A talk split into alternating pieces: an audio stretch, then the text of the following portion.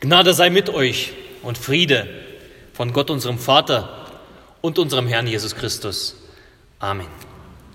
In der Stille wollen wir beten für den Segen der Predigt.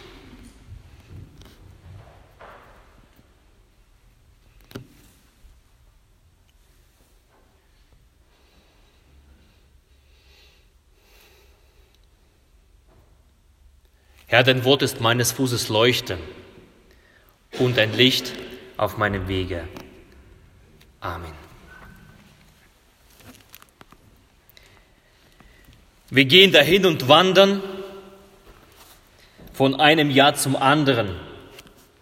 Wir leben und gedeihen vom Alten bis zum Neuen. So beschreibt es Paul Gerhard. So beschreibt er den Wechsel von einem Jahr zu dem anderen. Ein Jahr, 52 Wochen, 365 Tage, 8760 Stunden, 525.600 Minuten, 31 Millionen 536.000 Sekunden. So viel waren wir im letzten Jahr unterwegs.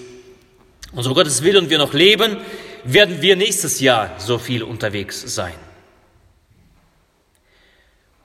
Hinter uns liegt eine Etappe, aber auch vor uns liegt eine Etappe der Wanderung, eine Pilgerfahrt, die Etappe 2020.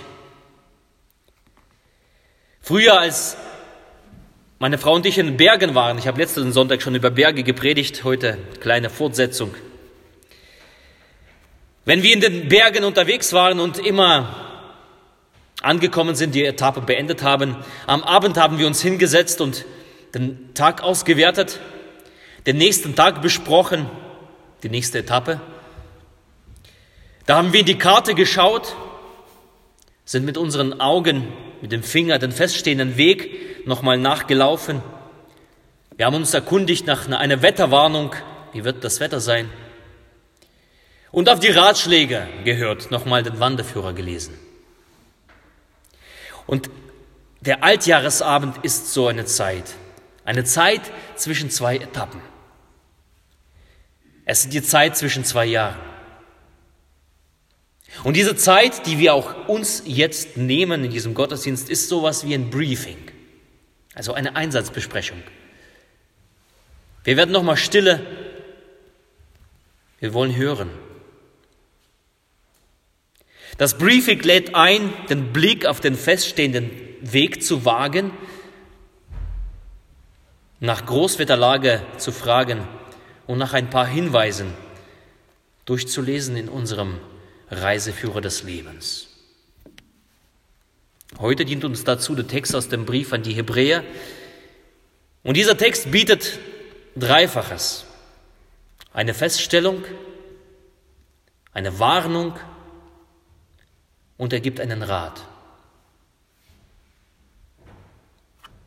Wir haben den Text schon gehört. Ich lese ihn aber trotzdem nochmal in Gänze durch und danach gehe ich nochmal auf diese drei Punkte ein. Jesus Christus gestern und heute und dasselbe auch in Ewigkeit. Lasst euch nicht durch mancherlei und fremde Lehren umtreiben, denn es ist ein köstlich Ding, dass das Herz fest werde, welches geschieht durch Gnade. Der Herr segne uns dieses Wort. Amen. Zunächst eine Feststellung. Jesus Christus gestern und heute und derselbe auch in Ewigkeit. Unser Leben besteht aus Veränderung. Wenn wir zurückblicken und zurücksehen, stellen wir fest, alles verändert sich. Tag für Tag, Stunde um Stunde, Sekunde um Sekunde ändert sich alles um dich herum. Wir verändern uns. Unsere Situation verändert sich, unsere Lebensweise verändert sich, die Gedanken verändern sich. Wir sind nicht mehr der, derselbe Mensch wie vor zwei Sekunden. Und je weiter wir in die Zukunft uns bewegen, desto schneller und kurzlebiger werden die Dinge und Gedanken. Auf der einen Seite ist die Veränderung gut. Gegen Stagnation, gegen Langweile und Stillstand ist Veränderung gut. Auf der anderen Seite, was schafft eine Veränderung, besonders wenn sie so schnell geschieht, wenn sie so global ist, wenn sie so umfassend ist wie in unserer Welt heute? Sie schafft Angst, Unsicherheit und Ungewissheit. Du hast dich auf das eine verlassen, du hast dich auf das eine gewöhnt, du hast dich auf Dinge eingerichtet, deine Hoffnung in etwas hineingelegt. Und dann kommt die Wende. Dann kommt Veränderung. Es entzieht dir den Boden unter den Füßen. Es entzieht dir die Hoffnung, auf die du dein Leben, deine Existenz aufgebaut hast. Veränderung schafft manchmal Angst. Und die Feststellung aus der Bibel bietet dazu eine Alternative an. Jesus Christus gestern und heute und derselbe auch in Ewigkeit. Es ist eine Feststellung. Jesus wird festgestellt, fest gegründet. Er ist konstant. Jesus ist ein Fundament. Er ist ein Eckstein. Jesus ist Stabilität. Das nicht auf kurzer Dauer. Jesus ist die Personifizierung der Beständigkeit. In meinem Talar hier hinten drinnen habe ich ein Wort äh, eingenäht, stat crux dum, dum volvetur orbis. Auf Lateinisch übersetzt bedeutet das, das Kreuz steht fest, während die Welt sich dreht. Die Welt gleicht einer Zentrifuge. Und das Einzige in dieser Welt, was feststeht, ist das Kreuz, ist Jesus. Unverrückbar, haltbar, stetig, unaufhörlich. Jesus ist das Gegenbild zu dieser Welt. Ist das Gegenbild zur Vergänglichkeit, zu aller Kurzlebigkeit, zu aller Begrenztheit von Ideen, von Theorien. Und Jesus als der Weg, wenn du schon einmal eine Wanderkarte geschaut hast mit einem Fernwanderweg, dieser Weg bleibt immer gleich. Man kann nachverfolgen, er verläuft in den Tälern und auf dem Grat und über einem Gipfel. Aber nehmen wir zum Beispiel die Farbe Rot. Dieser Weg ist immer rot und, und bleibt rot und bleibt gleich. Jesus ist nicht so ein Weg, der mal auftaucht, dann verschwindet, dann taucht er auf, wo du ihn überhaupt nicht vermutet hast, und dann ist er wieder fort. So ist Jesus nicht. Jesus sagt, ich bin der Weg, die Wahrheit und das Leben. Dieser Weg ist kontinuierlich. Er ist nicht immer einfach, aber er führt zum Ziel.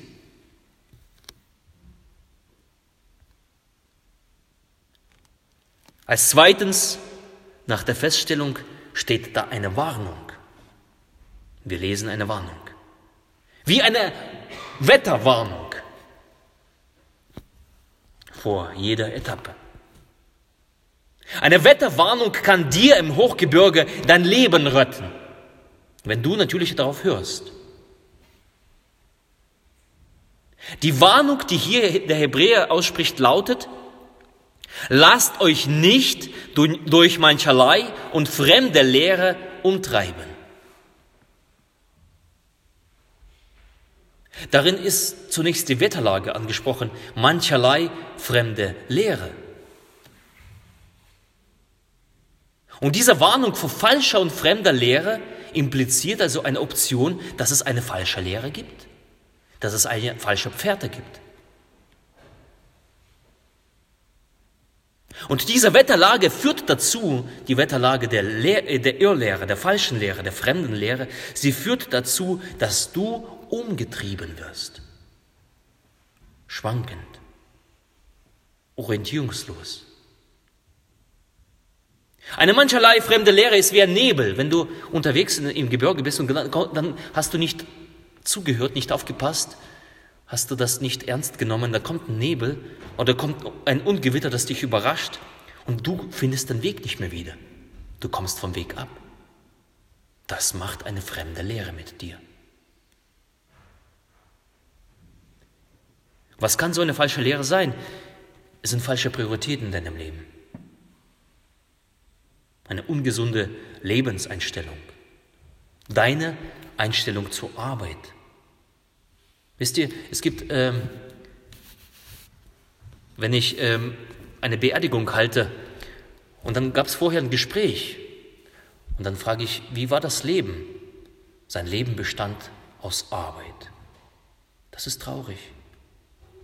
Das ist traurig.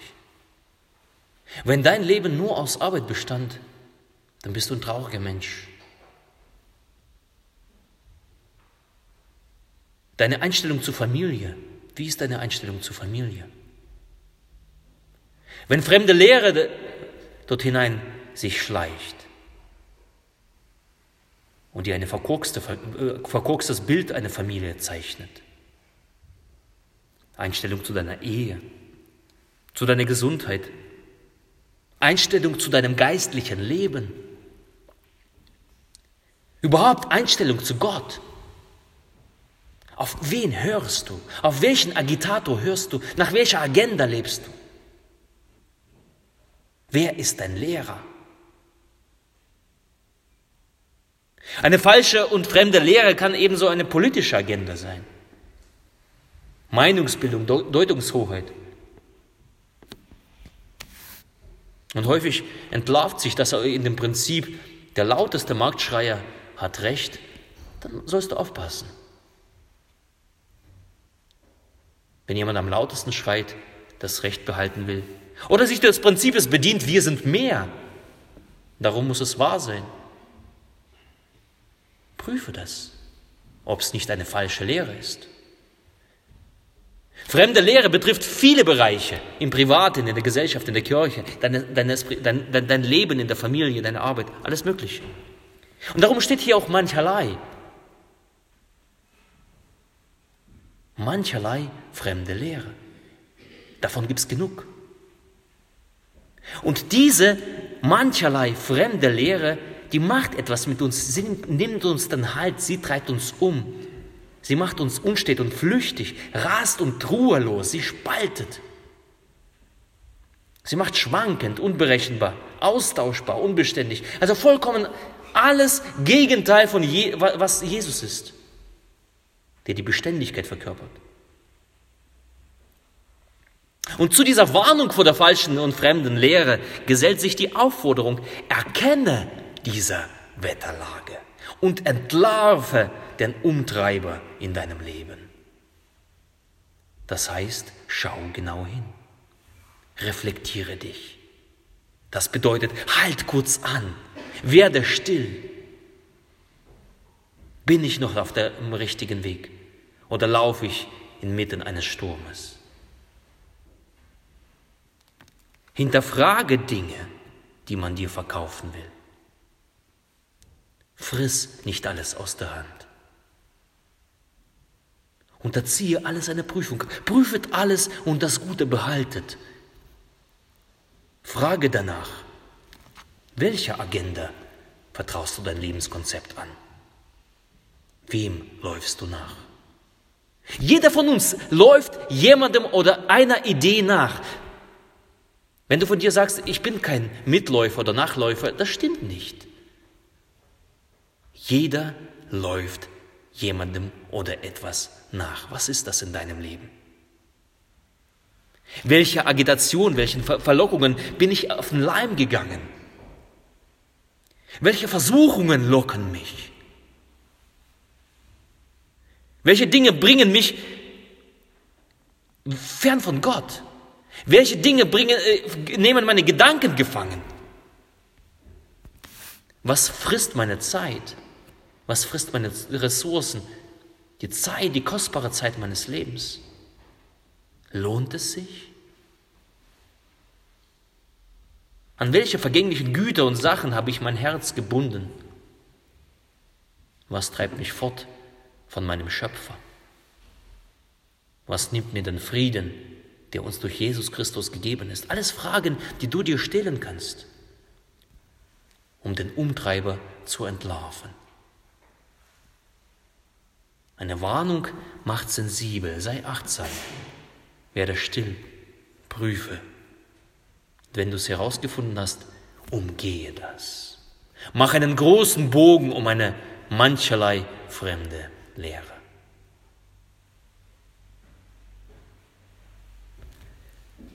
Und nach der Feststellung und nach einer Warnung gibt der Text uns einen Rat. Und das ist schön. Er rät uns, macht eure Herzen fest. Das ist köstlich.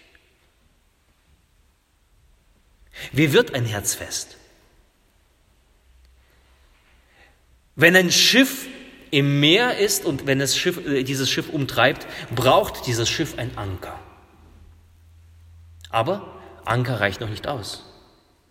Dieser Anker braucht einen Grund, auf dem sich der Anker festmachen kann und dem Treiben entgegenwirkt. In der christlichen Symbolik steht der Anker für die Hoffnung. Es gibt also diese drei, Glaube, Liebe und Hoffnung. Und für Hoffnung steht der Anker. Aber Hoffnung reicht nicht aus.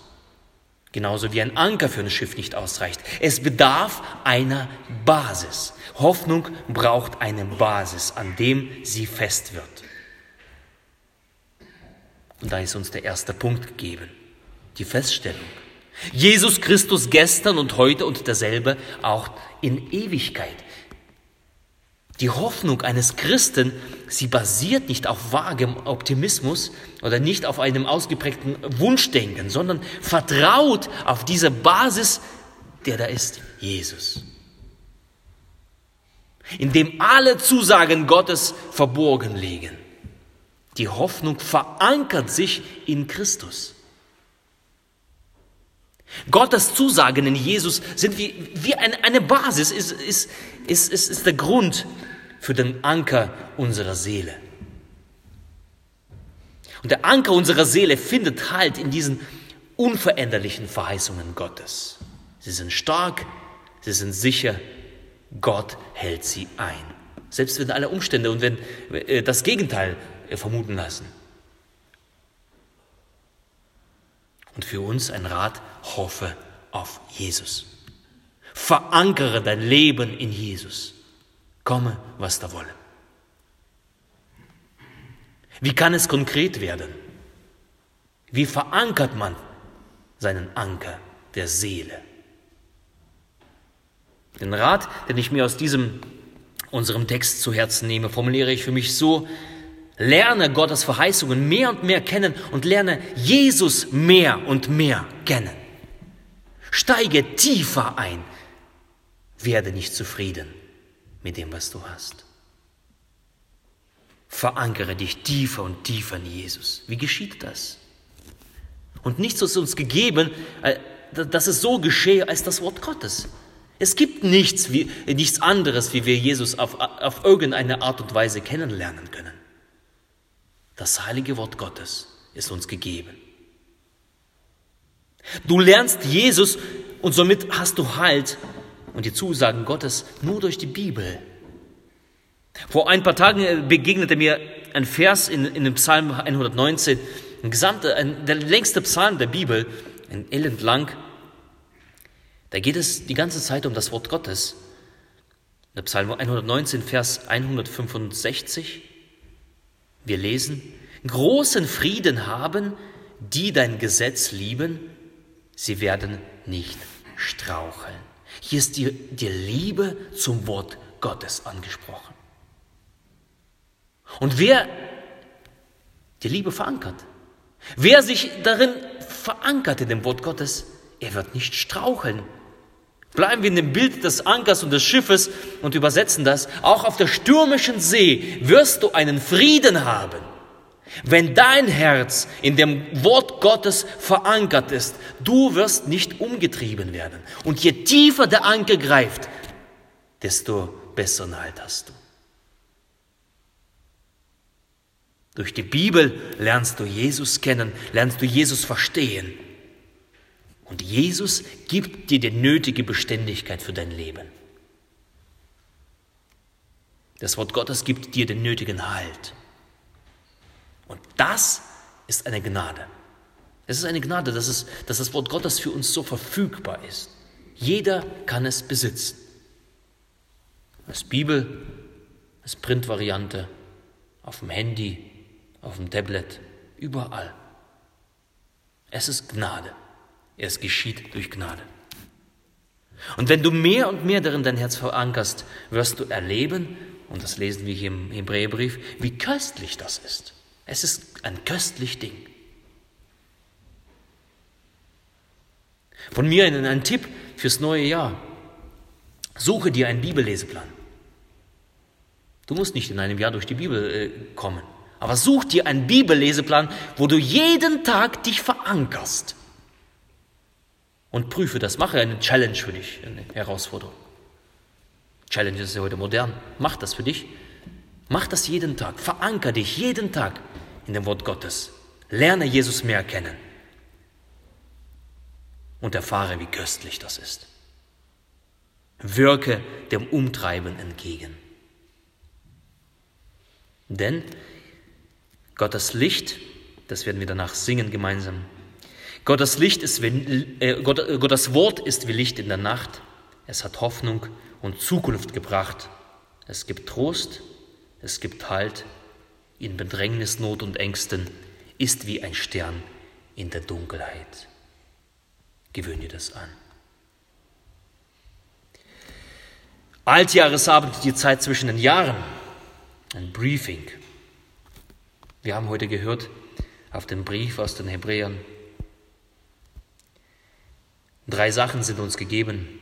Eine Feststellung, eine Warnung und ein Rat. Nimm dir das zu Herzen. Jesus Christus gestern und heute und derselbe auch in Ewigkeit. Lasst euch nicht durch mancherlei und fremde Lehren umtreiben, denn es ist ein köstlich Ding, dass das Herz fest werde, welches geschieht durch Gnade. Eine gesegnete Wanderung, eine gesegnete Etappe 2020. Und der Friede der Höhe ist als alle Vernunft. Bewahre eure Herzen und eure Sinne in Christus Jesus. Amen.